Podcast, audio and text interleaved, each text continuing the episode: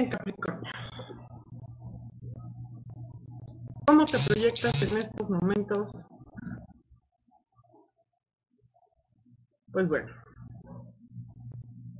tienes a Plutón en casa 1, así que como alguien eh, a que le están sucediendo um, muchísimas cosas, se está derrumbando tu casa, se está cayendo todo, eh, pero esto no es negativo, esto es muy positivo porque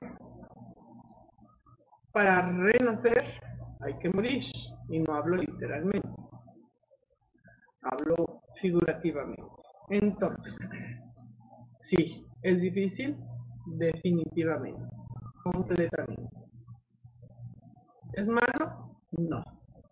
Al contrario, es excelente. Te estás reinventando. Y esto va a ser muy positivo. Así que ten paciencia, ten calma. Eh, la gente te está viendo así, te estás proyectando como tal y eso es lo que está sucediendo. La casa 2. La casa de la economía y las posesiones. Bien. Capricornio es una persona muy precavida, así que tienes tus ahorros, tienes eh, la situación dominada. A veces, o por la misma situación que estás viviendo, eh, no están sucediendo las cosas o no estás em, pudiendo controlar todos los gastos pero lo vas a lograr. La casa 3, la casa de la comunicación, los hermanos y los viajes cortos, también de los vecinos.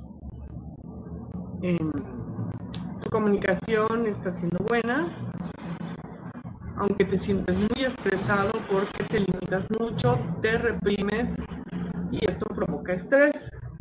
Pero es algo que no podemos cambiar porque así eres, Capricornio, y mi modo. En calma, no hay viajes por este momento, no hay traslados, no hay movimientos importantes. Casa 4, la casa del hogar. En el hogar las cosas van bien. Necesitas eh, usar más tus eh, potenciales, tus em, armas para poder eh, estabilizar aún más las cosas. Hay una buena estrella para ti en ese lugar, aunque no veas muy claro, um, todo va a salir y funcionar correctamente. La casa 5, la casa de los placeres, la casa de los hijos, la casa de los juegos de azar. Bien, ahí tienes a Urano, al Sol, a Venus y a Mercurio. Entonces están sucediendo muchas cosas en este sentido. Con los hijos, eh, principalmente, está habiendo muchos cambios, cambios positivos, cambios que van a modernizar sus relaciones, cambios que van a atraer cosas positivas con ustedes. La casa 6, la casa del trabajo cotidiano. En esta posición también las cosas están bien, están equilibradas, te sientes un poco cansado, fastidiado, pero pasará pronto y mejorará. La casa 7, que es la casa de los que están frente a nosotros, los compañeros, los socios, las parejas. Hay algo de fricciones aquí, un poco de agresividad, trata de bajar esa agresividad, eh, trata de ser un poco más sutil, menos estricto, severo y disciplinado, Capricornio, como suele serlo, y notarás una diferencia. la casa 8, la casa de las transformaciones, te estás negando el cambio, y esto está produciendo em, problemas de salud leves, como malestares estomacales, eh, la gastritis y todo eso.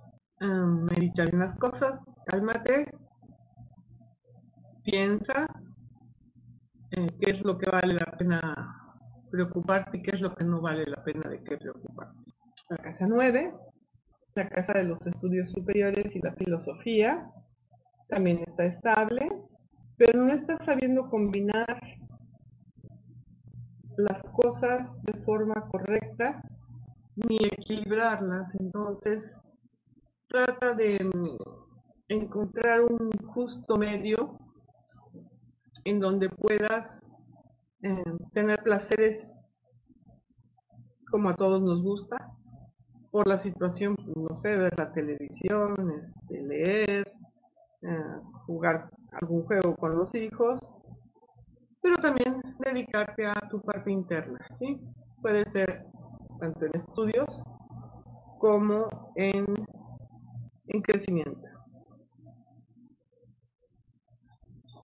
La casa 11, no, la casa 10.